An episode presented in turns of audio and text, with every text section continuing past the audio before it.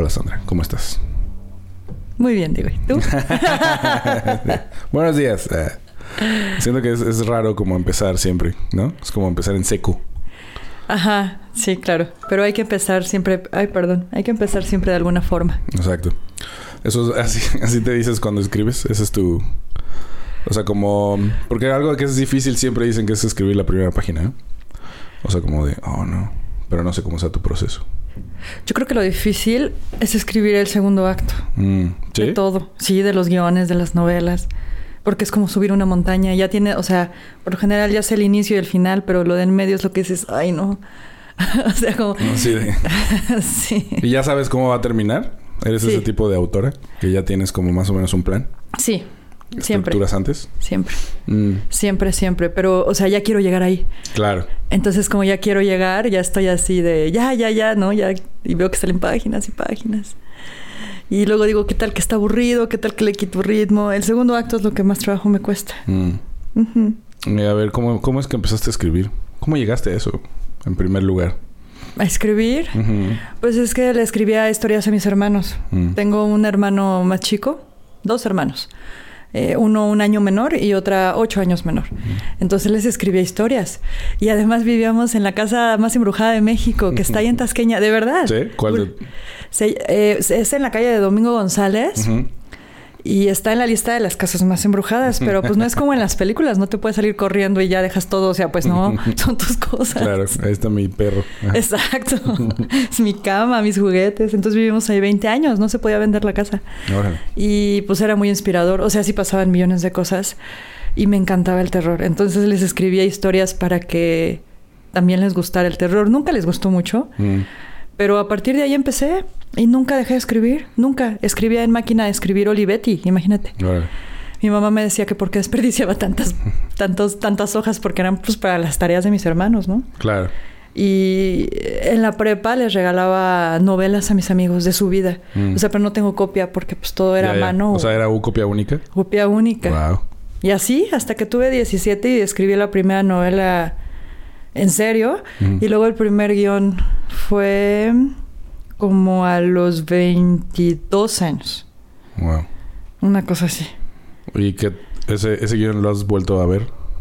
¿Lo produjiste? Ah, Sí, ¿Sí? sí, lo filmó Juan Carlos Rulfo. Órale. Se llama Será por eso. Es el primer guion que me filmaron. Qué Bueno, el segundo, porque el primero fue animación. Fue un corto que mi hermano animó. Y este, pero Juan Carlos Rulfo fue el que, el que dijo, pues vamos a hacer ese. Para, para antes del bicentenario. Y el Ah. productor fue Arriaga, imagínate. Órale. Tuve mucha suerte. Sí, qué chido. ¿Te gustó? ¿Cómo quedó? Muchísimo. Sí. Muchísimo, muchísimo. Es un documental de terror en, en- que está en Chapultepec, en Palacio Nacional y en la Catedral. O sea, mis lugares favoritos del mundo. A mí me encanta todo eso. Entonces yo estaba así, no lo podía creer eso de que llegas y sientes como en un sueño, ¿no? Tú lo has vivido así. Sí. Ves todo y como que no te lo crees, ¿no? Así como, wow, ¿no? Sí, la traducción de lo que alguna vez te imaginaste ahí en un cuarto oscuro. Y Ujú. ahora ya está ahí. Sí, está chido. Sí, sí, la verdad sí es como un sueño. Sí, Es padrísimo. sí, es muy chido. ¿Y cómo, este... O sea, ¿en qué momento decidiste como aparte de escribir hacer cine? Pues... Cuando estudiaba en Sogem. Mm. O sea, a mí me atraía mucho el cine, pero la verdad no tenía, como no tenía la menor idea de cómo escribir guiones. Y cuando estudié en Sogem tendría como 21 años y, y estudiaba en el claustro de Sor Juan. En ese tiempo estudiaba literatura fantástica y ciencia ficción. Mm. O sea, una maravilla de clases. qué pero no nos daban guion. Mm. Entonces entré a Sogem y Alejandro Rendón, que ya falleció, eh, fue el que me enseñó a escribir guion y pues ya a partir de ahí empecé a adaptar mis novelas. O sea, se me hizo mucho más fácil adaptar que empezar a- de una idea de cero a guion, como que no le entendía la verdad muy bien porque él nos enseñaba guiones físicos y, y así no, es, no existía Final Draft Mm. ni el Celtics y, este, y no había guiones en internet. O sea, parece que fue hace mil años, ¿no? Sí. Pues es que sí, o sea, estos últimos 15 Sí. ha cambiado muy radicalmente, ¿no? Bueno, o 20. ¿Y cómo, o sea, ¿cuántos, cuántas novelas has escrito? Publicadas tengo Ah. 43. Órale. Y yo creo que en el cajón debo tener otras 10 esperando publicación. Mm. O sea, como, pon tú como unas 50. Y he Wow. tirado a la basura un buen, ¿eh? ¿Sí? Sí. Como de que dices, no. Sí, o sea, voy en la página de ciento y cacho y digo, no, esto no funciona. Sí, no, Sí, sí, sí, sí, lo he hecho un par de veces. Este, luego me arrepiento, pero pues ya. ya ni modo. Pero ya escribes en computadora, ¿no? Supongo. ya. Ya no eres vintage. No, ya no. Oye, este, ¿sabes la historia de cómo existe Carrie? La, ¿La novela? La novela, Ajá. la de Stephen King. Sí. Con la esposa que le dijo que la iba a tirar y la esposa la sacó de la basura. Ajá, Esa exacto, historia Sí. es buenísima. Sí. es que siempre pienso en esa historia como de que lo que a veces no es bueno para uno, ¿no? Por lo que tú quieras, luego es muy bueno para los demás, ¿no? O sea, Sí. digo, y ahí fue, cambió su vida. Pero, digo, eso es como una historia de del sueño americano. Pero yo no tenía una esposa que me sacara las cosas de la basura. O sea, Claro. ahí se quedaban para siempre, por toda la eternidad. Ahí siguen. Ah. Ahí siguen. Bueno, sí. pero has sido muy productiva esta, esta. O sea, como que de todos modos hay de dónde, ¿no? Sí, todavía. Todavía. ¿Y cómo ha sido el proceso con las editoriales? Eso, es- eso, por ejemplo, creo que es como muy desconocido para la banda, ¿no? O sea, como escribiste tu primera novela, ¿no? ¿O fue cuento primero? Primero Publicado. fueron cuentos Ajá. y luego fue novela. Eh, es una historia súper curiosa. O sea, literalmente sí fui a tocar una puerta. O sea, sí fui y tac, tac, ¿no? O sea, antes había, no sé si te acuerdas del editorial Vid. Sí. Bueno, entonces ya ves que ellos organizaban la MESIF, que era esta convención. Ah, claro, de antes de la mola y sí. todo, claro. Eh, y ellos tenían el concurso de fantasía de MESIF. Y escribí una novela que se llamó La Era del Shambra, donde yo me creía Tolkien. Y era una novela de 700 páginas, imagínate. Y tendría 17 años. El concurso era para mayores de edad. Falsifiqué mi acta de nacimiento y lo mandé. O sea, pero sí tenías que mandar todo impreso, ¿no? Entonces, Sí. este... En físico. Sí, en físico. Todavía algunos lugares es así. Entonces lo mandé. Y eh, no sabía si había ganado o no, porque igual no salía en internet. O sea, te estoy hablando de hace 20 casi 28 años. Una cosa así, o sea, muchísimo. Y entonces llegué a la editorial a preguntar y me dijeron, ahí estaban las listas y había ganado el tercer lugar. Y cuando llegué, la, la, la secretaria les regalaban cómics a los chavitos que iban Mm. para hacerles pruebas, este, pues así como ahora, ¿no? De Superman y cosas así. Me regaló mi paquete de cómics. Le digo, bueno, gracias, pero es que yo vengo porque escribí una novela. y este, y quiero saber por qué no gané. Y se quedó así como, como, ¿qué haces aquí, niña? No, Exacto. vete a, Sí. Toma tus cómics y ya vete. Toma tus cómics y vete, Sí. disfrútalos. Entonces bajó el editor que se llamaba Carlo Angi. Y se que, como que le dio mucha curiosidad que de verdad fui a tocar la puerta y preguntar qué necesitaba para escribir bien. Y, y nos volvimos muy amigos. Y él fue el que me recomendó entrar a Sogem, entrar a- primero entré a un taller de cuento, Mm. donde escribí muchísimos cuentos y empecé a estudiar estructura. Él me recomendó entrar al curso de Sor Juana, porque yo estudiaba periodismo, fotoperiodismo de guerra, o sea, nada que ver. Trabajaba en el periódico Reforma. Mm. Y entonces, este, él me guió por como, por ese difícil mundo, ¿no? De, como de la edición. Mm. Gracias a él publiqué mi primera novela que no fue esa. fue La calle de las brujas. Mm. Una novela chiquita de fantasía. Y, y después, pues así me fui como conectando con las editoriales muy lento porque pues era de no era de mandar mails o sea sí era de ir a las editoriales presentarme con el editor llevarle copia Mm. esperar el dictamen o sea sí fue un proceso súper pesado Claro. y larguísimo pero ahorita sí ya me las sé todas todas Sí. Ya no es así. O, o sea, esto, esto que dices es como hacer cita, verlo, dejar algo, irte, esperar, no sé, dos meses, regresar y así. pues O sea, mira como... Ajá, aprendí que se puede publicar de dos formas. O sea, si quieres publicar con una editorial, tienes la opción de los concursos. Claro. Hay sitios donde los puedes enviar por internet, por mail. Y entonces ya no tienes que imprimir y gastarte mil pesos, porque si te, te gastas Claro, tus mil sí. varos, de verdad. Ujú. Este, los mandas por mail y puedes mandar por mail a todo el mundo. Y entonces, gracias a esos concursos, he publicado pues, en España, en Italia, en Japón. O sea, eso de Japón fue muy extraño. Y, y también la otra opción, otra opción es ir a las ferias del libro grandes, donde, donde están los editores, como Guadalajara, la Full de Pachuca y Mineria, que son como las tres grandes. Y entonces ahí vas cazando los editores y sí les puedes dar tu material. Eh, o mandárselos directo como para un dictamen, pero sí tienes que ver exactamente la persona Mm. que los revisa, porque muchas veces se puede quedar ahí para siempre Claro. en la papelera o, o dársela a la secretaria y la secretaria pues las tira a la basura. Yo sí he visto que tiran cosas a la Literal, basura. ajá. Sí. Las mías las tiraron en la basura en Alfaguara, por ejemplo. Traté de entrar a Alfaguara 10 años y no me salió. Y esto está, esto está increíble. Déjame contarte. A ver, bueno. Mi mamá tenía una tienda naturista hace como, hace mucho tiempo, no sé, como 15 años. Y entonces a alguien se le olvidó un paquete ahí y tenía una tarjeta, un número.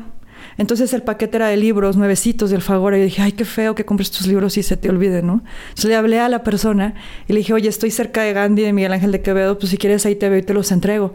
Y llegó y platicamos y todo. Y resultó que era Ramón Córdoba, resultó que era el editor de Alfaguara. O sea, y, entonces... Este, no es increíble. Y, y- y todo por, por buena onda, o sea, por devolverle sus libros. Nos volvimos muy amigos y durante cinco años yo no le quería dar nada porque me daba mucha pena. Claro, porque ya había como una Claro. relación que no era esa. Ya éramos amigos. Hasta que un día él me dijo, ¿ya me vas a dar algo? Y yo, sí, sí, sí. Sí, Tengo, todo, todo. Toma, toma todo. Y se quedó una cosa con él, ¿no? Que se llamaba ¿Quién estás pensando matar? Este, y después fue Valle de Fuego y así. Entonces, pues hay muchas formas de conocer a los editores, pero sí tienes que ir directo con ellos. Y así. ¿Cómo fue lo de Japón? Ahorita que dijiste todo esto dije, ay, ay, que está raro. A ver, cuéntame. Fue increíble. es que de verdad a mí la vida se me hace maravillosa. Haz de cuenta, estaba en estos concursos. Eh, bueno, a mí me ha funcionado mucho para empezar traducir mis novelas. Yo las traduzco cuando no estoy tan inspirada para escribir. Mm. Siempre estoy trabajando. O sea, me levanto a las 6 de la mañana y desde esa hora estoy pues, haciendo algo, ¿no? Entonces, cuando no me siento así como con ganas de continuar, me pongo a traducir. Mm. Eh. Sí, eso me ha servido muchísimo. Entonces, esa traducción la metí a concursos de internet y fue así de pues muy random la verdad vi que había un concurso de novela este fantástica de novela negra una cosa así. Y lo metí pero o sea decía para todo el mundo no hay veces que te dicen no nada más es para españoles o para argentinos y lo metí y ya, me olvidé completamente que lo había metido ese concurso. Y, de- y después, en, iba en diciembre, iba manejando con mi hijo y me dice, oye, tienes como 20 notificaciones de hace días de Instagram, pero yo jamás checo los mensajes de Instagram. Y tienes notificaciones en no sé dónde. Y yo, pues a ver, chécalas. Y decían, es que estamos buscando a la ganadora, no sé qué, porque pues no entraba la llamada. Mm. Este, y ahí decía que había ganado. Y yo así, ¡Ah! ¡Wow! ¡Qué increíble! ¿no? O sea, me acuerdo que llegué al evento a donde iba, iba a una presentación y me acuerdo que les dije en el micrófono, ¿qué creen? Acabo de ganar en Japón con una novela mexicana de la Castañeda, ¿no? Qué cosa más rara. Wow. Y, y ya todo el contacto con ellos fue por teléfono y publicaron la novela y todo. Lo- cuando traduces, lo traduces en inglés A inglés. porque es como el, el idioma oficial del internet. O sea, es como la mayoría de los concursos son en inglés, ¿no? Eso te abre muchas puertas. O sea, no, fíjate que la mayoría de los concursos son en español, Sí. porque en España y Argentina publican con todo. Claro. Sí, muchísimo. México es un lugar medio árido para publicar, ¿verdad? Se ha vuelto extraño. Mm. Porque, por ejemplo, Random House Ujú. compró todas las editoriales grandes. Compró Ediciones B, Alfaguara. sí. Y entonces, ahora es más difícil. claro. O sea, Solo es un monopolio ahí raro. Exacto, es un monopolio. Entonces, pero a mí Ramón Córdoba me dijo algo súper sabio, el que fue editor de Alfaguara, él falleció hace como cuatro años. Me dijo, es que esa- él tenía una novela muy buena y le decía yo, ¿por qué no la publicaste en Alfaguara? Me dice, porque aquí te vas a perder. O sea, él que era el editor. Dice, no, dice, yo para qué quiero publicar aquí, yo me voy a ir a una editorial donde me pongan atención, donde me pongan mi stand, donde me den presentaciones Claro. y no me pierda entre todos los mar de autores. Y seguí su sabio ejemplo y he publicado con editoriales, bueno, no son tan pequeñas eh, como editorial de otro tipo, pero que sí te dan oportunidad, por ejemplo, de publicar terror. O sea, sí confían como en el género, ¿no? O ciencia ficción, eh, o cuento. Y, y de pronto, pues la verdad me ha ido mejor con ellos que con Alfaguara. Mm. Porque te ponen atención. Porque, Porque no eres uno dentro de una alberca de miles de autores. Exacto. Que seguro le ponen atención, pues sí, a los más famosos, ¿no? Que ya son famosos desde antes, pues. Sí, sí, sí. Ahorita está la onda de los youtubers. Me Claro. impresionó muchísimo. Fui a la Full hace dos semanas. Ujú. ahí en Pachuca y en el estadio en donde eran las presentaciones más grandes yo decía bueno quién se va a presentar porque a mí me tocó ver grandes escritores ahí y eran dos chavos que no me sé su nombre la verdad que traían libros para colorear Mm. de YouTube Ah, huevo. y dije Era ok no sabía qué pensar la verdad pero bueno esa es onda de los maestros y eso que no sé qué trato tengan con las editoriales pero era Random House quien nos llevaba Mm. o sea no llevaban a Pérez Reverte o a Claro. quien tú quieras, ¿no? Y bueno, está padre, digo, hay público para todo, pero pues... Supongo que también están buscando como mantener vivo el medio, ¿no? O sea, como que siento que todos están en crisis. Creo que están buscando ganar dinero. Dinero, también, claro, sí. ganar dinero siempre está bien, pero sí, entiendo lo que dices. Sí. No, lo, que pasa es que estuvieron a punto de cancelar una, ¿no? Una de estas ferias de libro. ¿Una feria de libro? ah, no sé. No sé si la de Guadalajara. A lo mejor estoy diciendo... Ah, Guadalajara. Sí, hubo una marcha allá afuera. Mm. En diciembre, el año pasado. Este, pero es, fue onda del gobierno que hicieron una marcha y... Mm. Pero no, cancelaron una feria de ese tamaño. Porque es la, ¿no? Es la feria, sí, porque además van, ahí sí van todos los editores, por ejemplo, y es una feria para hacer negocios. O sea, más que para comprar, van a hacer negocios de, o sea, sí comprar, pero derechos de novela, ¿sabes? Este, cosas así.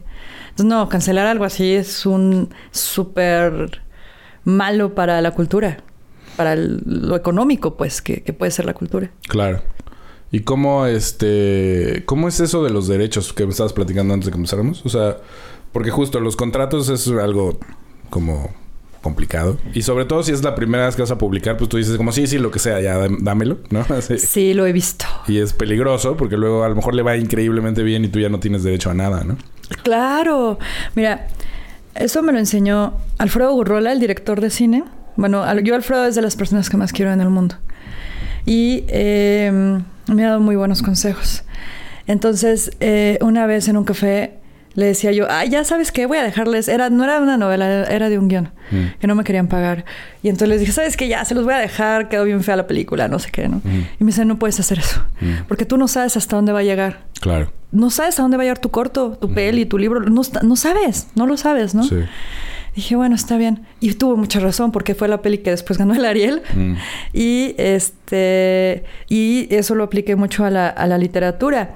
O sea, aprendí también con Ramón Obón, este, este abogado como de derechos de autor, que los derechos no deben ser más de ocho años, es igual que en un guion, no deben ser más de ocho años, y que sí sea nada más la publicación del libro, porque muchas veces incluye los derechos de todo.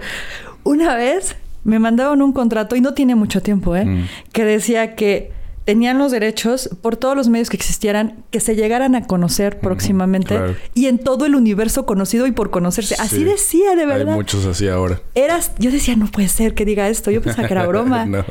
Pero no era broma, lo decían en serio. Hay una huelga en Hollywood por ese tipo de contratos. Exacto. Bueno, dos. Pero yo pienso que, no hay que tener prisa por publicar. O sea, si hay, una, si hay una, editorial y te dice, yo te publico, pero no, o sea, sí te tienen que dar eh, regalías. Hay quien no cobra regalías porque les da pena hablarles a las editoriales. Mm. A mí no me da pena. pues no, yo vivo de eso, ¿no? Claro. Entonces, este, te tienen que dar regalías, no puede pasar de ocho años, debe tener... Eh, Debe ser nada más por la publicación, mm. ya sea en papel o en ebook, por lo general son las sí. dos. No todos los derivados. No todos los derivados. Y si es en ebook, son 20% de regalías mínimo. Mm. O sea, es más que si es en papel. Mm. Este, debe decir qué van a hacer con tus libros si no se venden. Eh, y que nada más sea eso, o sea, no que incluya las adaptaciones cinematográficas de radio y todo lo demás, porque pues un día, un día llegan y un día, un día alguien puede, o sea, sí me ha sucedido que, que un productor muy bueno, muy famoso, me habla y me dice, oye, compré tu libro. Me, andan, me anduvieron buscando por todos lados. Me dicen, oye, compré tu libro y quiero comprarte los derechos. ¿Ok? Y no se podía. Por el contrato. Por el contrato. sí. Sí pasa. Lean sus contratos. Y también ahora con la inteligencia artificial he visto mucho eso, ¿no? O sea, hay esta preocupación de... Lo primero que pasó fue con las imágenes, que empezaron a alimentar estas, como son máquinas que aprenden a hacer cosas, ¿no? Entonces lo alimentas con toda la obra de un pintor o de un fotógrafo y entonces empiezan a imitar eso.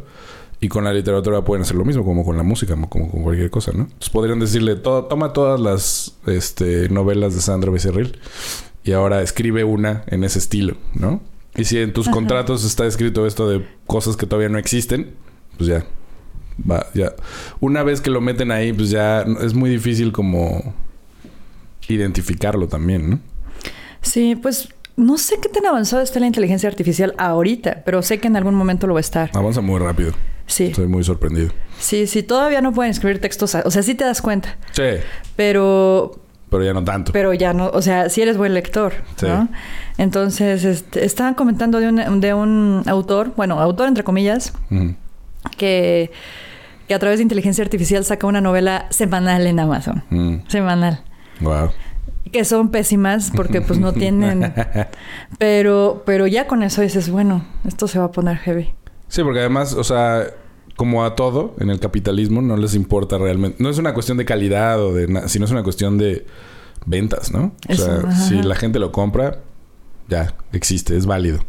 Sí, pero ¿sabes qué? Yo creo que va a pasar como en el ebook. Cuando salió ebook, todo el mundo decía, ay, se va a desaparecer el libro de papel, ¿quién va a comprar Claro. eso carísimo? Y no es cierto, o sea, hay libros que son una obra de arte, o sea, la- las portadas que hacen, este, te digo, de la editorial de otro tipo, que es donde ahorita he estado trabajando mucho, sus libros son hermosísimos y no son caros. Claro. O sea, han de costar 150, 200 pesos. Y la realidad es que yo prefiero comprar eso.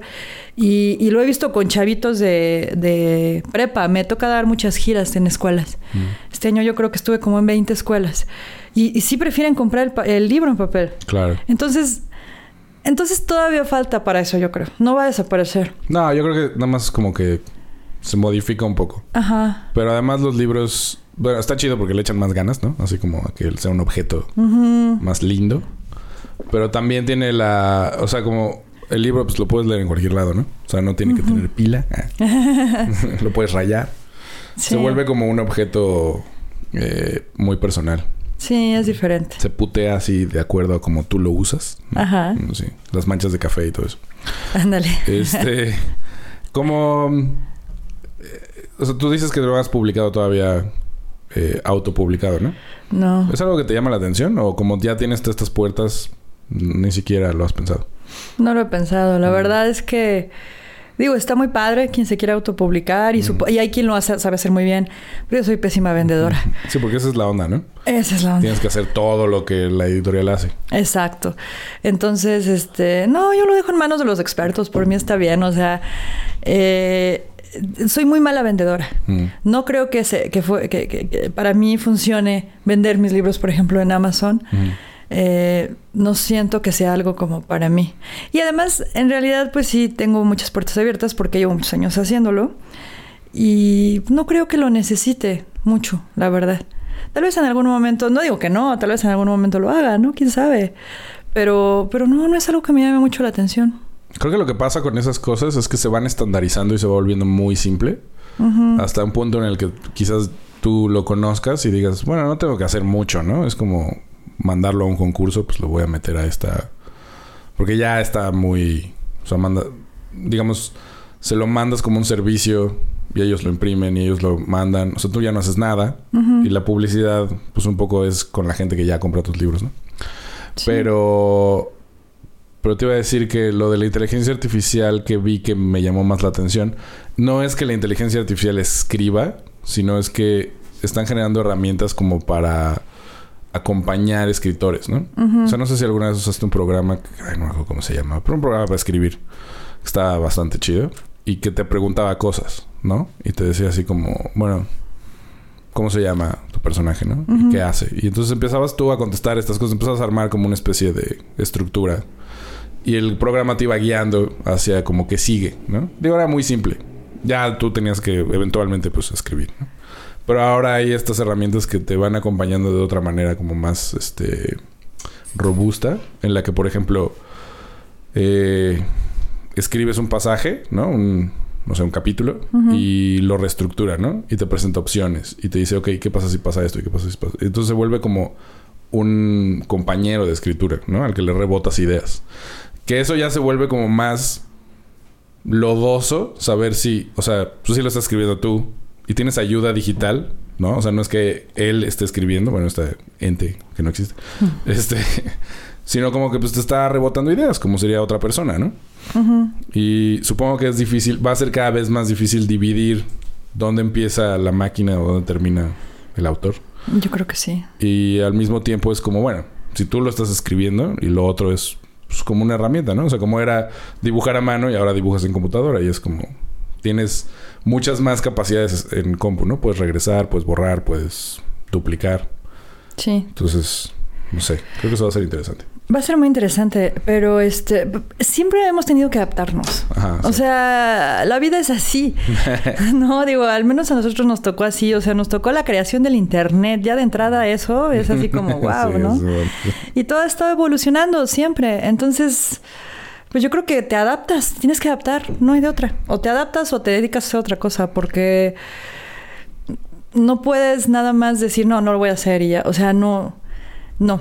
Va a haber algún momento en el que a lo mejor un productor o un editor o algo te van a decir, a ver, necesito que con la inteligencia artificial hagas esto, ¿no? Entonces, si no lo sabes hacer, pues ahí te vas a quedar, yo creo también, ¿no? Sí, o sea, va a popularizar a tal nivel que va a ser como el Photoshop, ¿no? O sea, como pues tienes que usar... Todo el mundo usa Photoshop, ¿no? Todos los fotógrafos eventualmente usan Photoshop. Entonces, Sí. como... Claro, se va a volver como el Word, ¿no? Así, ah, bueno, sí. Creo que eso está chido.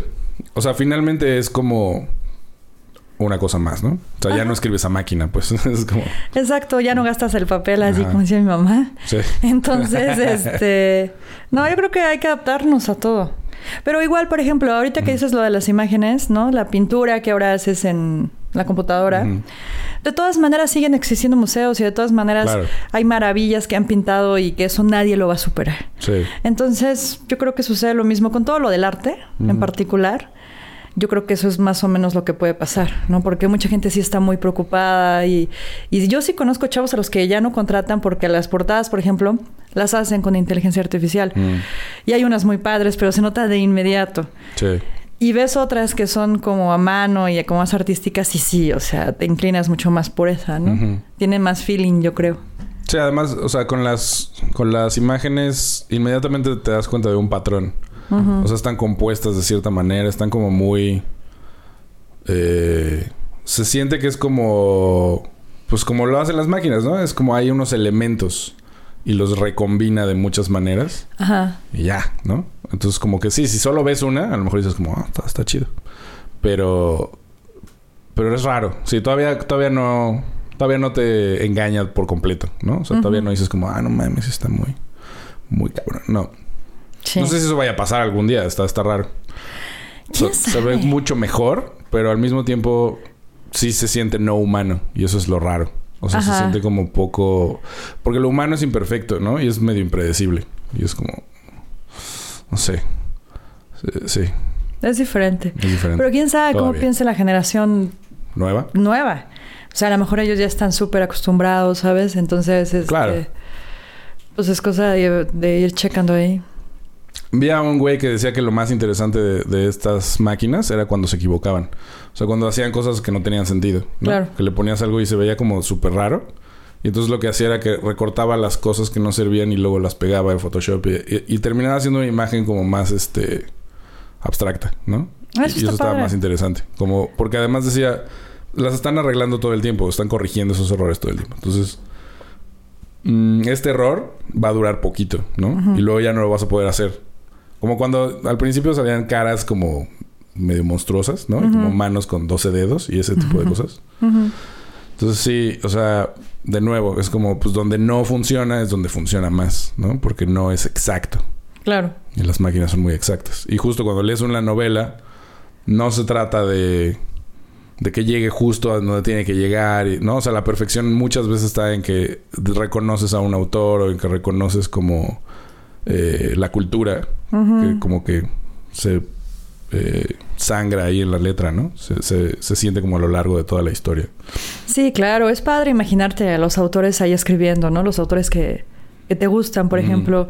Y, y- y luego cuando cuentan cómo lo escribieron y todo. A mí me gusta mucho ver todo eso, ¿no? Entonces, sí, lo veo un poco complicado. Sí puede suceder, pero... Pero no, hay autores muy famosos con los que estaba platicando. Tengo un amigo que se llama Richard Matheson, Mm. que pues sí tiene como su fama. Leve. Ah. Leve. Ajá. Es como igual como de mis mejores amigos y hablamos un par de veces a la semana y me estaba contando el otro día que estaba jugando con el chat GPI, creo. GPT. GPT. Mm. Y estaba diciéndole que escribiera como su papá escribió, pídele al tiempo que vuelva, ¿no? Dice, a ver, escribe, reescribe una cosa de Stephen King con el estilo de Richard Matheson. Y, o sea, dice, sí reescribió una- un párrafo, pero la realidad es que no. te das cuenta que no era él, lo único que hizo fue jugar con la puntuación Mm. y con algunas muletillas que tenía al momento de escribir, ¿no? Y luego estuvimos jugando ahí, le decía yo, ay, a ver que escriba al estilo de, de Juan Rulfo, ¿no? Mm. Y también, o sea, es eso, ¿no? Pero todavía le falta muchísimo, o sea, pero bueno, pues hay cosas que sí, que sí, este, que pueden hacer sin, sin mayor problema. Eh, como los ensayos de la escuela, ¿no? Claro. Y Si yo si hubiera Sí. estado en la escuela, diría yo, no, Sí. bueno, qué maravilla. Ay. Pero además, ¿para qué, no? O sea, como... Creo que ahí, eso es lo chido, es que te das cuenta de lo inútil que son las tareas de la escuela. Ah, sí. Así es como, si se trata de rellenar páginas, pues lo puede hacer una compu, güey, ¿no? Exacto. Bueno, yo sí era bien ñoña, ñoñísima. ¿Sí? No sabes, no sabes lo Bueno, es que le que- escribes novelas a tus hermanos. Mm. Todavía les escribo cosas. ¿Sí? ¿Sí? a mi sobrina. Tengo una sobrina y a mi hijo, a ellos les escribo todo. Pero este. No, yo era ñoñísima. Con eso de los ensayos y eso, no, no. Eh, cuando estaba en Sohem, incluso algunos ojetes dijeron que, que andaba yo plagiando algo que porque cómo era posible que tuviera las tareas, o sea, nos pedían, ¿no? De escribe una obra de teatro, ¿no? Para la próxima semana. Ahora una poesía con esta métrica y ahora no sé. Y yo me las echaba todas en la noche. Las clases eran de 4 a 9 o de algo así. Llegaba a la casa después de la fiesta. Aparte me iba a la fiesta. Claro. Y llegaba y me echaba todas las tareas. ¿eh? O sea, para mí era un placer. Siempre ha sido un placer escribir. Entonces los ensayos de la escuela pues así era. Pero pregúntame de matemáticas. Ahí no sé nada. Yo creo que no es ni sumarse. de física, de química. Nada, nada, nada. Pero Claro. todo lo que tenga que ver con literatura, no, siempre me ha encantado. Y cine y así. Sí. Sí, pues es que si, si te gusta, no te cuesta trabajo, ¿no?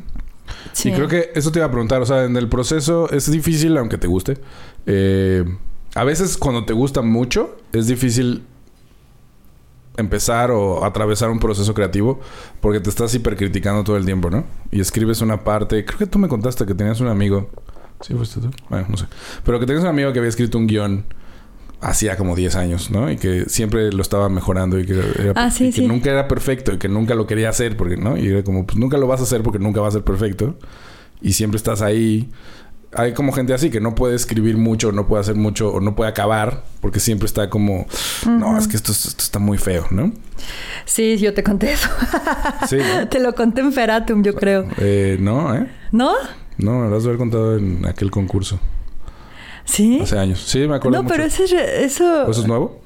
eso es nuevo, porque tiene que ver con Ah. gente del concurso. ¿A poco? Entonces no te lo conté. Entonces, eso Eso nos es súper como le pasa a todo el le mundo. pasa a todo el mundo. este. mm, Ah, yo, sé- o sea, sí, cada vez soy más exigente conmigo. Mm. La realidad es que antes se me facilitaba más, porque Mm. quizá no pensaba tanto. Solo era como... Y ya, ajá, pero ahora es así de tengo que superar el libro anterior. Mm. O sea, si este no lo supera, pues va a ser un bodrio. Claro, ¿No? estás compitiendo contigo mismo. Exacto, E- esa, esa es mi competencia para mí. Entonces, este, me cuesta muchísimo trabajo. Y cuando salen los libros, no sabes los nervios que me da. O sea, es así de, pues ya, fracasé. Me voy a dedicar a, Sí. me voy a dedicar, no sé, a vender computadoras o qué sé yo. Este, no, de verdad, de verdad me pasa con, tengo un libro que se llama La vida de los muertos que salió hace año y medio en editorial de otro tipo. Y eh, yo estaba segura, segura que a nadie le iba a gustar. Yo decía, no, pero es que esto es fantasía, terror, hay vampiros. No, o sea, no, ya. No, no quería que ni saliera. El editor me convenció un poco. Y es de los libros que es, que es de los libros que más se ha vendido. O sea, lleva como seis reimpresiones y dos tirajes en dos meses. se- Así se ha súper, súper agotó con los de la prepa. Mm. Precisamente por eso empezaron las giras con los chavos de prepa y secundaria. Y se llenan teatros de 800, 900, 1500 personas. Eso fue así. Yo cuando llegué dije, al teatro Sí. dije, esto no se va a llenar. Claro. Y ahí estaban con su libro y los papás y los maestros. Y decía, no puedo creer. Hasta me hicieron llorar de la emoción. Qué chingón, güey. Sí, muy padre, pero... Pero cada vez que va a salir un libro, para- a mí me da muchísimos nervios. Pero Mm. está padre, porque yo creo que el día que me dejé de dar nervios, pues ya valió. Sí, es como que ya- no te importa, ¿no? Ajá. Sí, te tiene que dar nervios, creo. Sí, eso Buena es señal. padre, Ujú. ¿No? es, es difícil navegarlo, pero eso es buena señal. O sea, sí quiere decir que pues estás haciéndolo con todo lo que tienes, ¿no? Sí, yo creo que sí, es buena señal. No lo mismo pasa con las películas o lo que sea. Entonces, eh, yo creo que es parte de lo mismo, de la emoción Sí. de escribir. Exacto. Eh, ¿Y cómo es un poco o sea, si nos puedes decir de manera más detallada, ¿cómo es tu proceso de escritura? O sea, si, si es que tienes uno, o cambia cada vez, o, o, nada más te sientes y escribes todos los días a cierta hora. O... De pronto cambia un poco. Mm. O sea, cuando ya tengo una idea clavada en la cabeza, eh, empiezo a desarrollarla mucho antes de escribir, muchísimo. Mm. Empiezo a pensar en el personaje, ¿no? ¿Qué es lo que quiere? Eh, eh, ¿Cuál es su meta? Todos los piedras en el camino que le voy a poner. O sea, me gusta mucho hacer sufrir a los personajes mucho, que les pasen cosas interesantes, porque yo creo que no hay nada peor que una historia aburrida, no importa el género. O sea, que no le pase nada al personaje se me hace, o que llegue rapidísimo a su meta sin que nada se le interponga, sin que nada se le interponga, se me hace como, no, no me gusta. Entonces lo voy pensando mucho. Y mientras lo voy pensando, voy recopilando datos de todos lados. ¿No? Por ejemplo, si no sé, la historia trata de una niña que quería escribir, a lo mejor al venir aquí digo, ah, claro, ahí que tienes cosas como de terror, ¿no? Bueno, cráneos y eso, y a lo mejor ella tendría eso, o sea, es decir, voy agarrando como un poquito de todos lados para ir creando la atmósfera, que también se me hace súper importante. Y una vez que tengo bien claro dónde empieza y dónde termina la historia, ya me siento a escribir. Mm. Pero es porque ya la tengo súper clara en la cabeza. Y cuando no lo tengo tan claro, lo que sí hago es escribir como una especie de escaleta. Igual voy enriqueciendo con todo lo que me va llegando de ideas, ¿no? Por ejemplo, eh, mañana me voy a ir a un viaje a tallerear 11 guiones. Ah, su madre. Sí, con 11 guionistas, ¿no? Es un retiro de guion. Qué chingón. Sí, está padre. Entonces... Eh, voy leyéndolos y de pronto te das cuenta de ciertos errores, ¿no? Que van cometiendo y que, por supuesto, y me doy cuenta que yo también los tengo. Mm. Digo, ah, claro, a mí también me faltó, este, no sé, darle fuerza al antagonista. Y lo apunto, ¿no? Darle fuerza al antagonista en mi historia, ¿no? Y así, o sea, voy aprendiendo absolutamente de todo. Y, y así hasta que van quedando las historias. Mm. Hay algunas que salen de corrido. O sea, Valle de Fuego, escribí Valle de Fuego, Tu cadáver en la nieve, eh, otra que se llama Antes de mí después, como cinco novelas de corrido.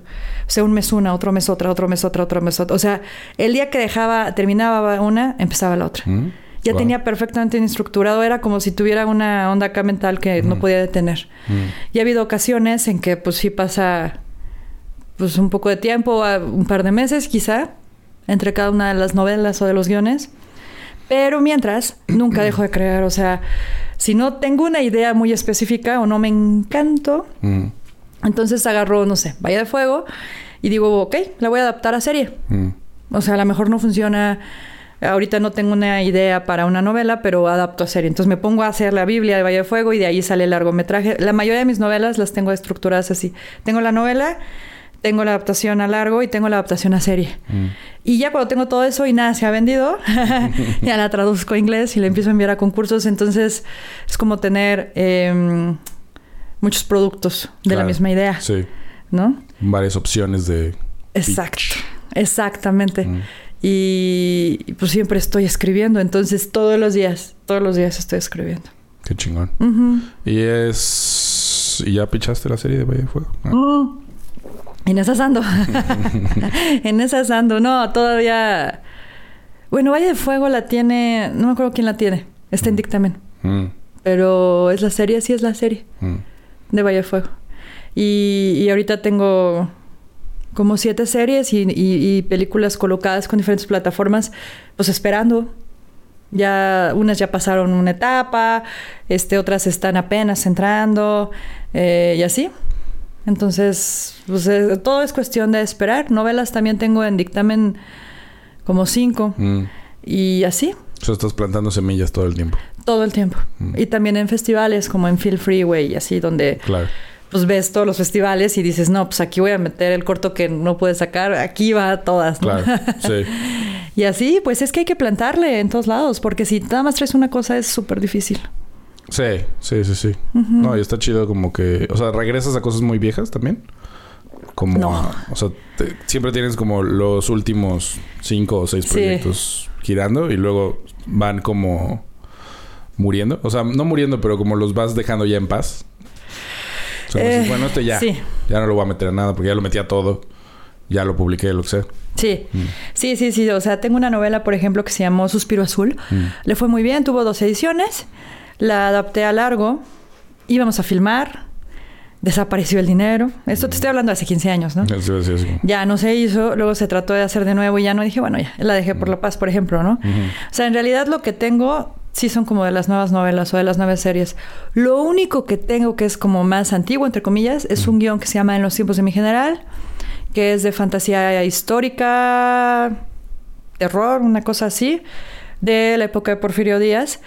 Eh, y el de la Castañeda. Esos dos tendrán como um, 12 años, pero es que no han detenido su curso. O sea, Mm. en los tiempos de mi general es mi guion más premiado. O sea, no, no sé cuántos premios tenga. Eh, premios genuinos, no he pagado por ellos. y, y ese ahorita está ya en las últimas ya para que salga, porque es un guion carísimo, porque Mm. es en la época de 1900, 1910 y 1967. Entonces, no, bueno. Y aparte tengo que fantasía, pero ese ya está casi para salir. Y, eh, y la Castañeda también ya está en esas. Pero es que la Castañeda primero fue novela y la publiqué en una antología y después fue a la editorial Gauntlet Press en Estados Unidos y después ahorita está en Independent Jones en Italia y también ya está la serie y, y- e igual la serie ya está así casi a punto. Mm. Son los más antiguos entre comillas, ¿no? Que tengo y la verdad los otros ya los dejé en paz porque ya pues vas evolucionando, ¿no? También en tu escritura, Eso ya no es lo mismo. sí. Sí, como que ya no eres tú. Ajá. Ya, ya, eso ya está muy atrás. Exacto, ya no piensas igual, ya son otras ideas. O ya se ve antiguo, es la verdad. O sea, algo Claro. que escribiste hace 10 años ya se ve antiguo Sí. por la tecnología, por lo que tú quieras. Sí, sí, sí. También ahí te das cuenta de lo rápido que puede envejecer algo o al revés, ¿no? O sea, luego hay cosas que dices, o sea, sí se ve se ve viejo, pero se siente de ahorita de todas maneras. O sea, como que todavía es pertinente. ¿no? Porque digo, uno luego le atina. Sí. Pero lo de la Castañeda es como sobre el manicomio. Sí. Era un manicomio, ¿no? Entonces, la Castañeda, novela, Ujú. inspirada con la música de la Castañeda. Así es como todo, Todo el universo. todo el universo de la Castañeda. ¿Cuándo desapareció la Castañeda? En el 68. Ah, mira. Sí, lo quitó el presidente porque pues ya llegaban las Olimpiadas a México. Claro, dijo, no, No- podemos tener aquí. No podemos tener aquí esta bola de... y ya lo quitaron y ahorita están las torres de Miscuac ahí. O sea, Ah, pero pues murieron miles de personas. O sea, imagínate, vivías en un lugar, nunca, o sea, llegas o tú, por ejemplo, llegas a un departamento y nunca preguntas, oye, ¿aquí mataron a alguien? Pues no. Sí. Nadie lo hace en la vida, pero imagínate que te digan, sí, aquí murieron tres mil personas. ¿No? o sea, sí. Claro. La del Olgo, ¿no? Pero, pero justo alguien estaba, diciendo- estaba leyendo un artículo de eso, de que, que si era ilegal o no. Eh, creo que legalmente te tienen que decir si saben, pero no te tienen que decir legalmente, ¿no? O sea, no es como que si tú llegas a comprar una casa, no están obligados a decirte que, ah, sí, aquí hubo un asesinato, ¿no? no. Pero luego me puse a pensar un poco más y dije, güey, con la antigüedad de la Tierra, sí, debe haber muertos en todos lados. O sea, es nada más una Claro. cuestión de antigüedad, ¿no? No, claro. A lo mejor no en este edificio, pero sí en este terreno. Seguro, sí. Ay, no, pero además estás en el centro. O sea, no inventes. Aquí Sí. hay hasta muertos aztecas Sí. y hay muerto de todo. O sea, todo el, todo el país es así. Todo el mundo es así. Cuando vivía en López, había... Empezaron a hacer un hoyo... Hacen hoyos luego, ¿no? Porque pues arreglan cosas. Ajá. Y luego tú sales y ves que hay un hoyo ahí, no sabes por qué. Y se queda abierto meses, ¿no? Y no hay nadie, o sea, solo hay un hoyo. Y luego abrieron otro enfrente que hay un 7-Eleven. Y empezó a ver como gente con, con hazmats, ¿no? O sea, con estos trajes como de, de COVID. Y dijimos como, bueno, esto es nuevo, ¿esto qué pedo? Y es que encontraron huesos. Ah, ¿en serio? Sí, y los sacaron todos y había como 5 mil eh, osamentas. Y luego dijeron, es que aquí había un hospital antes. Y entonces esta era como la morgue, o no sé, ¿no? O era... No tengo idea, pero de- había muchos huesos. Y fue todo un asunto que duraron ahí como tres meses sacando huesos todos los días. Eh, ahí está toda una historia. Sí, que dices, ah... O sea, ¿cómo? Ah, ¿Cómo que un hospital?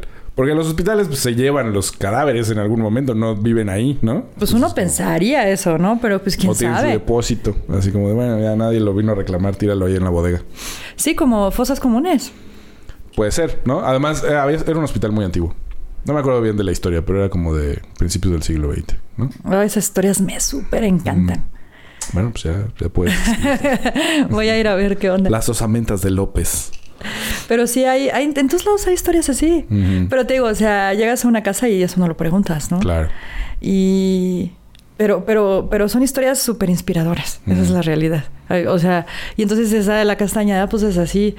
Y mm, dicen, ¿no? Que en las torres de Miscuac ahí asustan muchísimo. Yo tengo un amigo que, que protagonizó dos de mis pelis. Andrés Guisa, que vive ahí, o vivía ahí, no sé.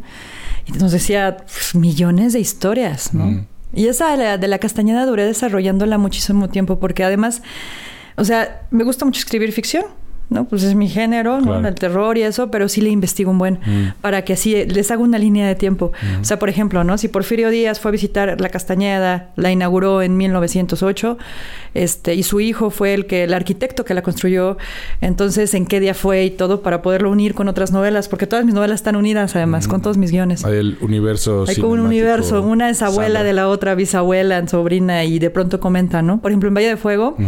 es de una guionista que va a Las Vegas a descubrir quién mató a su amor, ¿no? Pero ella es esquizofrénica y drogadicta y tiene un montón de problemas y además va a Las Vegas. Entonces, este, pero por ahí comenta de pronto, ay, no me vayan a meter a la castañada como a mi abuela. Mar. Y la protagonista de la castañada de esta, de esta eh, novela que tengo se llama así, Mar. ¿no? Y así, todos están, están conectados. conectados. Qué chingón. Eso me ayuda, Claro. como ubicarlos bien. Estaría buenísimo hacer así el árbol genealógico de todas tus telenovelas. Por ahí alguien lo hizo. ¿Sí? En una revista que se llama Poetripiados, Poetropiados, una cosa así. Suena bien. Vi un artículo que alguien había escrito de cómo se relacionaban. Ujú. Está chistoso. Qué chido. Entonces también te inspiras de noticias que luego ves. Así como, ah, salió una nota y dijiste, mm, Sí, a veces, o sea, más bien, o sea, nutro las novelas, las historias de como de las investigaciones que hago. claro. ¿no? O sea, ya investigo algo muy particular. O una, no sé, una enfermedad mental muy particular. Todos mis personajes tienen enfermedades de ese tipo. Me ayuda mucho a desarrollarlos bien. Entonces, eso, o sea, si vieras mi historial, Mm. seguro el tuyo también. Mm. ¿No? Yo creo que nos meten a, Mm. al manicomio, no sé, o a la cárcel o algo así. Porque, ¿no? ¿Cómo asesinar a alguien, no sé qué, ¿no? ¿Cómo Sí. salió un cadáver a los tres días de... ¿Cómo envenenar a alguien sin que se, sin que le salga la autopsia, no? Ajá, sí, sí. Con cosas que puedes comprar. Ah, sí, Sí. sí, sí. Sí, o sea, entonces, este... Como el güey ese- Había un señor que reportó de- perdida a su esposa y la policía lo empezó a investigar porque dijo algo raro. Y en el iPad de su hija venían así como... ¿Cómo quitar manchas de sangre del piso de madera? ¿Cómo descuartizar a alguien? Así empezó como todo el instructivo. Y entonces siguieron como las instrucciones de lo que había visto y dijeron... Ah, seguro está ahí. Y sí, ahí estaba. ¿En serio? Sí, sí. Guau, no, pues es que no. sí, súper obvio. Pero mira, yo creo que si eres escritor de género, eh, no dejas ahí el historial. Exacto, sí, eso sería O sea- lo primero que borrarías. pues sí, Claro. ¿no? Es como, como cuando dicen que son como manuales, ¿no? Digo, suena muy feo, pero dicen que son como manuales ahí para que no te cachen. Igual. Sí, pues es que pueden ser, o sea, lo que pasa es que no son tan efectivos realmente, ¿no? O sea, hay gente, mucha gente se ha inspirado en películas y en novelas y así para hacer cosas y siempre los cachan. Sí, ¿no? los cacha. Sí, por supuesto, porque es ficción. Ajá. ¿No? Como el sí. caníbal de la Guerrero y eso Exacto. que decía, no, pues yo soy, yo me inspiré en Hannibal, pues sí, pero, Sí. pero no eres tan inteligente como Hannibal, ¿verdad? El primer detalle, sí. Ah, Sí, sí, sí. Entonces, pero es muy divertido. Yo creo que lo más importante de todo eso es divertirse. Sí, y que finalmente es eso, ¿no? O sea, si tú te diviertes, pues se va a divertir también la banda. Sí, se nota, yo creo, ¿no? Cuando lees algo. Sí. A veces me pasa, no sé si a ti te pasa. Cuando estoy escribiendo algo y me empieza a parecer tedioso escribirlo, digo, mm, hay que reexaminar esto. O sea, si me está pareciendo tedioso a mí, seguramente la persona que lo lea va a decir como, esto es- está de hueva, ¿no? Y tienes Sí. como que volver a... A mí yo me tomo descansos de pronto, ¿no? O sea, si algo como que ya no me está funcionando, ya no me emociona, pues sí escribo otra cosa y así luego regreso. Porque si no, como que se siente como una... Pues sí, como lavar los platos o lo que sea que no te guste hacer. Y si ya se empieza a sentir así, siento que necesitas reenfocarte en otra cosa, De acuerdísimo. ¿no? Porque si Sí. no estás ahí perdido. Aparte de que avanzas mucho más lento, no este.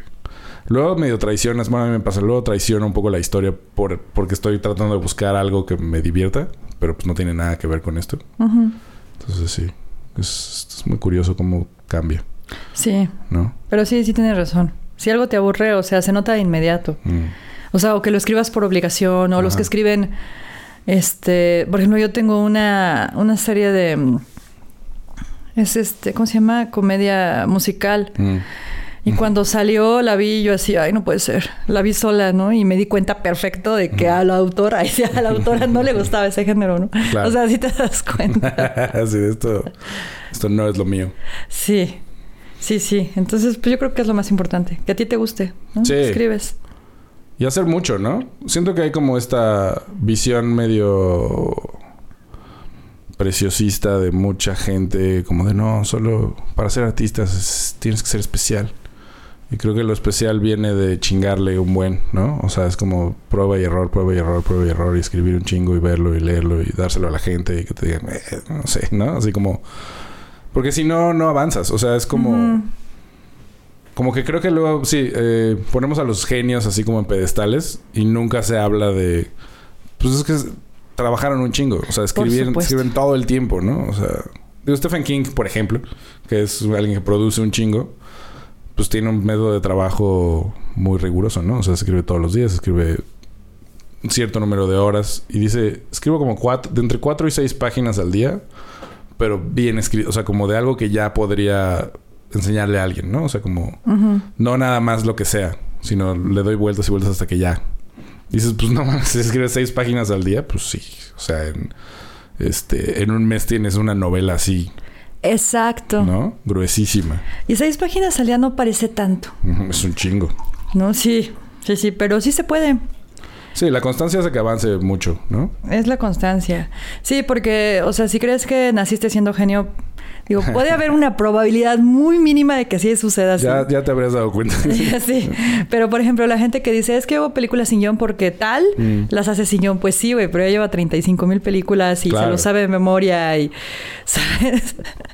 Sí, encontró un método propio después de chingarle un cierto número de años, ¿no? Por supuesto, Mm. entonces, ah, no, o sea, yo creo que sí tienes que estudiarle mucho y sí, sí, eh, Sí. producir lo más posible. O sea, no hay de otra. Hay una gran diferencia. O sea, como... Bueno, cuando estás en la escuela y produces un corto o dos al año y es así... Tardadísimo todo. Este... A cuando empecé a filmar pues, cada fin de semana y hacer cosillas así, como que muchas no... No funcionan, ¿no? En el sentido de no era lo que yo quería hacer, pero bueno, ahí está, ¿no? Ujú. Pero cada vez te vas acercando más a justo descubrir cuál es tu método, ¿no? O sea, tu, Claro. tu propio lenguaje. Que creo que esa es la clave. O sea, como enc- encontrar cuál es tu, tu manera de hacer esto, ¿no? Porque hay- no hay una regla realmente. Sí, claro. Mm. Pero primero hay que conocer las reglas. Sí, ayuda. Ayuda muchísimo. ayuda muchísimo, sí. Para poderlas romper bien. Sí, o al menos eh, saber qué estás haciendo, ¿no? Sí. O sea, porque esa es la otra. Yo no estoy en contra de que la gente solo escriba. O sea, creo que está bien. Eh, y muchas veces también no estamos tomando en cuenta que si lees mucho, pues medio ya sabes cuáles son las reglas sin saber, ¿no? O sea, ya la estructura está ahí. Eh, y un poco la- la- las reglas no se inventaron, sino más bien se descubrieron, ¿no? Es como todo el mundo escribe en todo el mundo, eh, todas las culturas, todas las épocas, más o menos en la misma estructura. Entonces es algo que existe como en nuestra manera de narrar historias, ¿no? Sí. Eh, creo que hay gente muy, muy, este... También depende cómo seas, ¿no? Hay gente que es como muy de osmosis, ¿no? O sea, que lee mucho y luego escribe y se parece o no se parece y ya. Es más sobre el instinto. Y hay, hay gente que es mucho más como de, no, a ver, ¿qué estoy haciendo? ¿No? ¿Y dónde va esto? Y, y también ayuda. O sea, lo que sea que te ayude para chingarle todos los días, Sí. ¿no? O sea, por ejemplo, en el caso de la novela, grandes novelistas no estudiaron. Mm, O sea, Juan Rulfo no estudió, claro. ¿No? O Gabriel García Márquez. O, o sea, no. Pero escribían Eh. un chingo, ¿no? Bueno, Juan Rulfo. Bueno, Juan Rulfo no escribió tanto. no escribió escribió- una no- no escribía- novela. No escribió nada. sí, o sea, escribió una novela Pero y un libro de cuentos. escribió sin que nadie lo viera, ¿no? Pues fíjate que eh, en un tiempo queríamos hacer Juan Carlos eh, Rulfo, su hijo y yo, la novela de Pedro Páramo. Mm. Eh, pero no la novela tal cual, sino de cómo la escribió. Mm. Y entonces por ahí tengo una escaleta y me, y me- y me- pues tuve acceso como a muchos libros y cosas que él tenía. Y, y pues las cartas, o sea, simplemente creo que ya salió el libro de las cartas a Clara, Mm. que es el libro que escribió Juan Rulfo a, las, a la mamá de Juan Carlos, a Mm. Clara. No, bueno, súper poético, súper poético. O sea, tú las ves y dices, no, bueno, esto, es, esto sí es poesía, como dicen, ¿no? Claro. Esto sí es poesía, joder, así. y, y te das cuenta de que en realidad siempre escribió muchísimo. Sí, claro. ¿no? O sea, tiene esa novela, pero, pero antes escribió mucho, ¿no? Sí, seguro leía un chingo, ¿no? O sea, pero era un vendedor de llantas. Claro. Es cuando dices, ok, sí se puede. Pero bueno, es uno, uno entre un millón. Sí, además, digo, seguro escribió muchísimo que nadie ha visto, ¿no? Porque además lo puedes desaparecer. En esa época, pues lo, lo tiras y ya, nadie Sí, lo va claro. a volver a ver. Pero por otro lado, es como. Hay muchos factores para que la gente se vuelva algo, ¿no? O sea, mucho suerte. Mucho es. Naciste en el momento que tenías que nacer. La persona adecuada vio tu trabajo. O sea, es como. Sí hay una parte en la que si es de mucha calidad, pues más gente le va a poner atención. Pero no siempre es el caso. O sea, sí, luego se descubren cosas muchos años después, ¿no? Sí. Como el John Kennedy O'Toole. Ándale, sí, sí, sí. Eh, pero es que, ¿sabes qué? O sea, entras a una librería. sí, Bueno, para empezar, no todos los libros llegan a las librerías, ¿no? Pero entras a una librería y de verdad se te vienen los libros encima. O sea, yo sí he practicado la de llego y así de, ¿tienes libros de Sandra Becerril? A mi hijo le da mucha risa. Y dice, mamá, ¿no te da vergüenza? Y yo así, no. o lo mando a él a preguntar, ¿no? Es como googlearte en la vida real. Sí, pues para saber dónde están tus libros, se supone que están ahí. Sí. Y sí me ha tocado que digan, a ver, déjame, lo buscan, ¿no? En la en su computadora y te dicen, ah, sí, ahí hay unos ejemplares. Suben la escalera, quitan ejemplares y en la esquina hasta atrás de no sé dónde empiezan a salir los tuyos y dices, no, bueno, o sea, ahí jamás los van a ver, ¿no? Si o sea, alguien no me está buscando Si alguien, específicamente. exacto, si alguien no llega buscándote, pues no. Y, y- y- imagínate, eso pasa. ¿Cuántos libros se publican al día? No tengo idea. O sea, pero deben ser miles de títulos. Sí. En internet, o sea, tú buscas Sí, en internet se deberá. en internet, son miles, ¿no? Y a lo mejor son menos, bueno, no a lo mejor sí, son menos en papel, pero de todas maneras, o eso, vas a una feria de libros y se te vienen encima. ¿Cómo escoges los títulos? ¿No? Entonces, sí es todo un tema eso. Puede Sí. haber novelas buenísimas que estén ahí Sí, que nadie perdidas, que nadie va a leer. Acabo de ver un caso de esos de muy, muy de internet. De unos güeyes que estaban haciendo... Estaban en un mall o algo así en Estados Unidos. Y había un señorcito con su mesa y sus libros ahí sentado, ¿no? Y nadie lo estaba pelando. Y lo vieron y dijeron, ¿qué, qué haces aquí? No, pues este, escribí este libro, yo lo publiqué, nadie lo ha comprado, ¿no? Y así estaba como todo sacado, ¿no? Un don así como de 60 años. Y dijeron, ah, a ver. Y entonces lo graban y le compran dos libros o algo así y se los dedica y él está como muy agradecido. Entonces el güey que hace el video dice así como, vayan a, lo pueden comprar en Amazon, pues no, véanlo. Este señor, no sé cuál, es- no sé cómo está porque no lo he leído, pero... Y lo empezaron a leer y le empezó a gustar a la gente y entonces vendió como 10 mil copias, una cosa ¿En así. serio? En dos semanas, ¿no? O sea, se volvió viral. Wow. Y es como ahora existe eso, ¿no? Que es como. eh, pues, tuvo suerte de que había un güey que tenía cierta audiencia ahí y ya, ¿no? Y digo que supongo que su libro tenía algún sentido para la gente, ¿no? Aunque quién sabe. Ni siquiera importa. Ya vendiste todo. Sí, quién sabe. A lo mejor nada más eran fans de estos chavos y, y Ajá, y dijeron, ah, ah, lo que pues me un recomiendan. paro, ¿no? Ajá. Exacto. Como una buena acción. Es que no se sabe. Mm. O sea, ahorita me acordé, eh, me invitaron a... Antes de la pandemia me invitaban mucho a festivales de poesía a Chiapas. No sé por qué, yo creo que les caía bien. Pero iba como cuatro veces al año. Qué chido. Y conozco a muchos poetas por allá, ¿no? Creo que todos los poetas de México están en Chiapas. Entonces yo iba y leía fragmentos de libros o les echaba porras o lo que sea. Y mm, había un poeta en particular que era un campesino que traía sus libros cargando, ¿no? Traía poquitos ejemplares que él había igual, mandaba imprimir y todo y le compré dos. No inventes. Es de la mejor poesía que he leído en la vida. Mm. O sea, yo me quedé muy impresionada. Era mucho mejor que los que estaban leyendo que tenían su público, ¿no? Porque, Claro, pues, sí, ya tenían su. este, con toda la humildad del mundo, no, yo me quedé muy impresionada así de, ay, ojalá un día escriba como este señor. Mm. O sea, y los traía él ahí cargando, ¿no? Entonces, ¿quién sabe?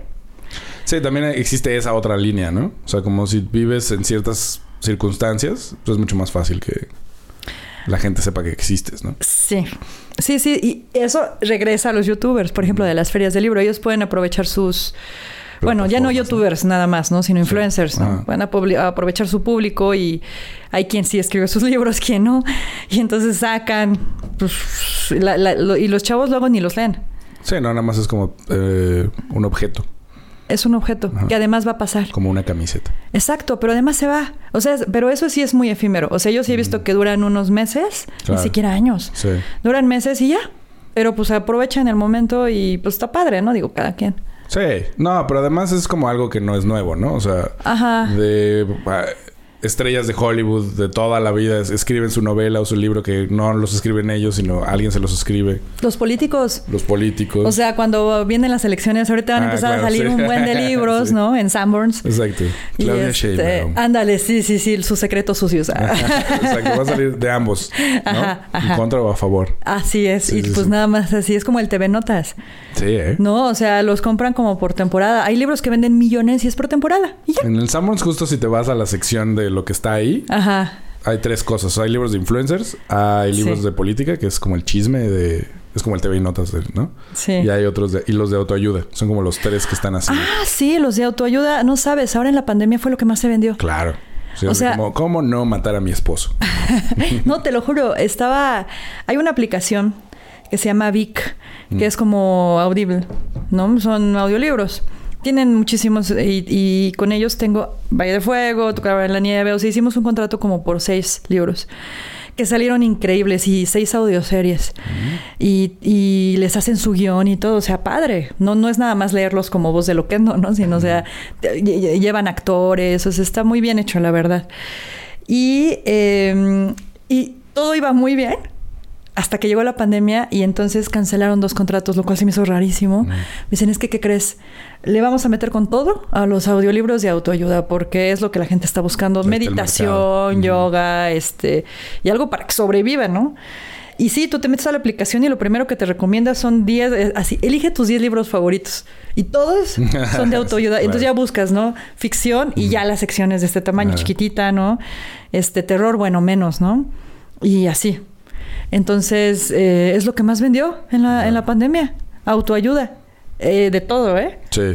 Sí, porque además ah, sí se ponen como de moda, ¿no? O sea, ahorita es el de... Y ya es así como el nuevo que no sé qué técnica tiene para decretar que va a ser millonario. Sí. Y así. Sí, todo empezó con el secreto. El secreto. Bueno, antes de eso, cuando yo era morro, me acuerdo de Og Mandino. Y, Ah, sí, claro. Y el güey este, el, el famosísimo que ha vendido miles de libros. ¿Cómo se ¿Paulo llama? Coelho? Sí, Pablo Coelho, sí. El clásico. Clasiquísimo.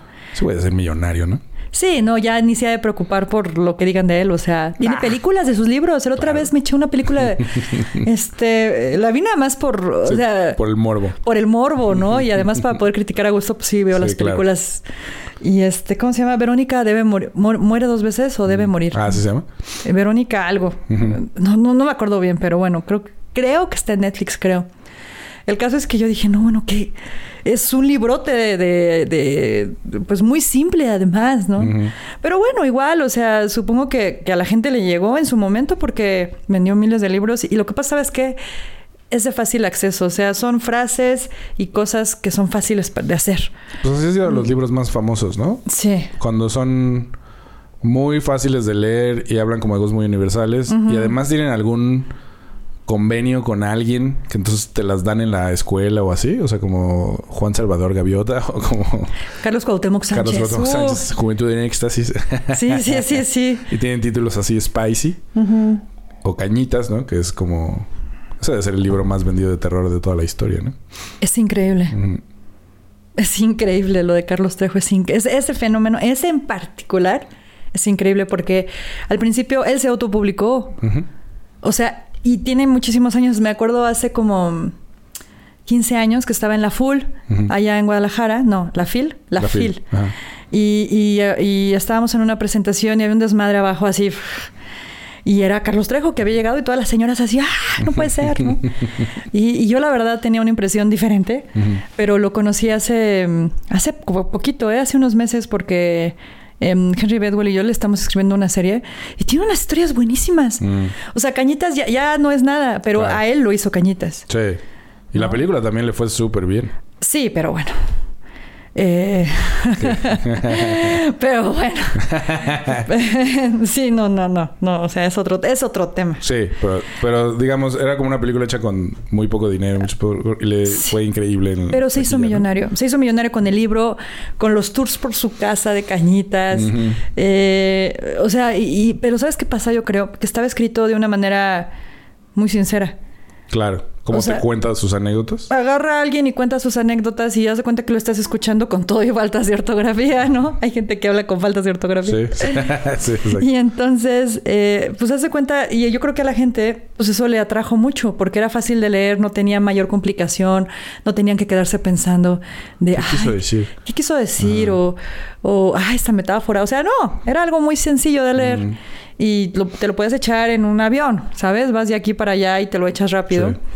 Y ese tipo de, de literatura siempre ha funcionado. Sí, como el caballo de Troya, ¿no? Eso también era... ¿Te acuerdas? Este, ¿Cómo se llama?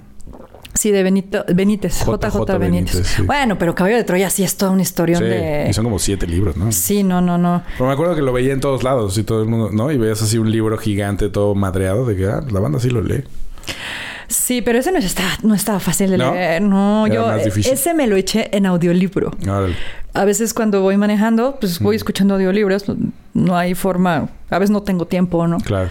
Y ese me lo eché así, sí se me hizo así de wow. O sea, sí tenía unas ideas muy extrañas, Mm. ¿no? Como muy novedosas y todo. Pero hay libros facilísimos de leer. La verdad, Stephen King, por ejemplo, es muy fácil de Sí, leer. por eso es chido. Es como muy accesible. Creo que eso es, esa es la onda de, de México que... O de la lectura en general. O sea, como... Como que también es un medio de pronto muy mamón, ¿no? Así como... No, porque... Como todos los, ar- los medios artísticos. Pero justo como es lo más antiguo, o sea, decir cosas, ¿no? Leer, escribir, eh, pues se presta para todo. Es muy, Claro. muy dúctil, ¿no? O sea, he estado pensando mucho en, en hacer lo que estás haciendo. Así, digo, con toda humildad, ¿no? Porque no he publicado nada nunca. Pero pensar como todo lo que escribo para cine, pues tiene un lugar también ahí, ¿no? O sea, lo tienes que reescribir, obviamente. Porque es un mundo mucho más amplio, además, ¿no? O sea, escribir es, es donde más Dios eres. O sea, Sí. puedes generar tu propio lenguaje, puedes clavarte en cosas que en cine pues, es medio más complicado. O a veces no se puede, ¿no? Y es, es muy chido. Porque además, pues puedes hacerlo donde estés, ¿no? O sea, me gusta la idea de que todo el mundo escriba, por ejemplo. Como de... A lo mejor tienes que publicar, no tienes que dedicarte a eso, pero es como, como que te libera algo en el cerebro Sí. y te ayuda para otras cosas, ¿no? Sí, de acuerdísimo. Además, en las novelas no hay presupuesto. O sea, hay cosas que no pudiste hacer, ¿no? En, Claro. en el cine y de pronto la- lo, lo adaptas a, a lit- como a algo más literario y, y hay cosas muy padres. Yo creo que sí es un buen ejercicio. Sí. O sea, de uno al otro y así, viceversa, está... Ir y volverse. Sí, está padre, porque en realidad las ideas dan para todo. O sea, una sola idea... Sí, exacto. Y, y supongo que informa una a la otra, ¿no? ujú. O sea, no sé si cuando has adaptado alguna de tus novelas a guion, en ese proceso te das cuenta de otras cosas, ¿no? Sí, me doy cuenta que había escrito capítulos que no servían para nada. Exacto. O sea, sobre todo. O sea, sí, porque en guion tienes que quitarle más Claro, que ponerle. Ahí tienes que le rebanas personajes, este, Sí. muchas cosas. Y de eso me he dado cuenta. Mm. Pero en la novela sí sirve.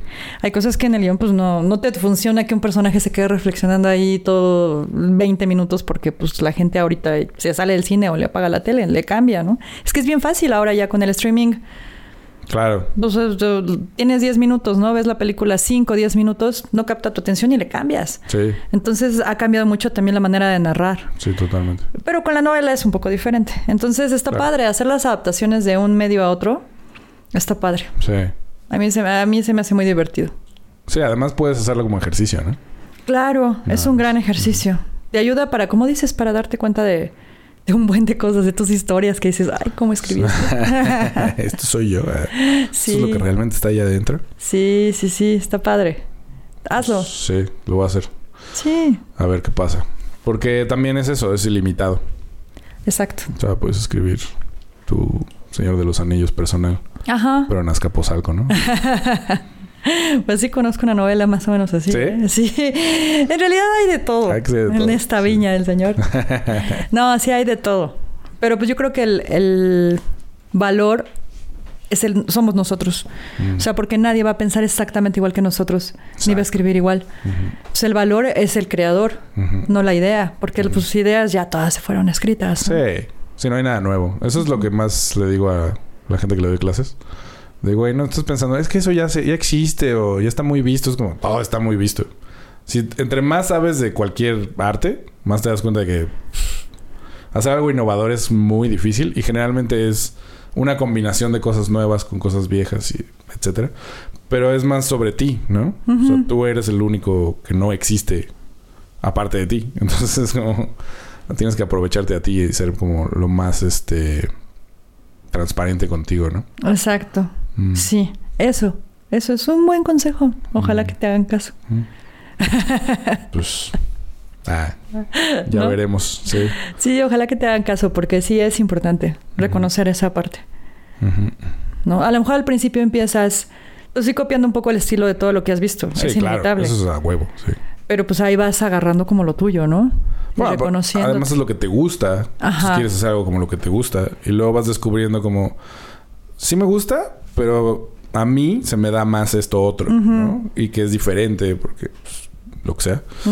Y es, es chido ese proceso. Cuando empecé a escribir diario, como me puse esa meta, y dije, bueno, voy a escribir una página diario, aunque sea eh, pura mamada, ¿no?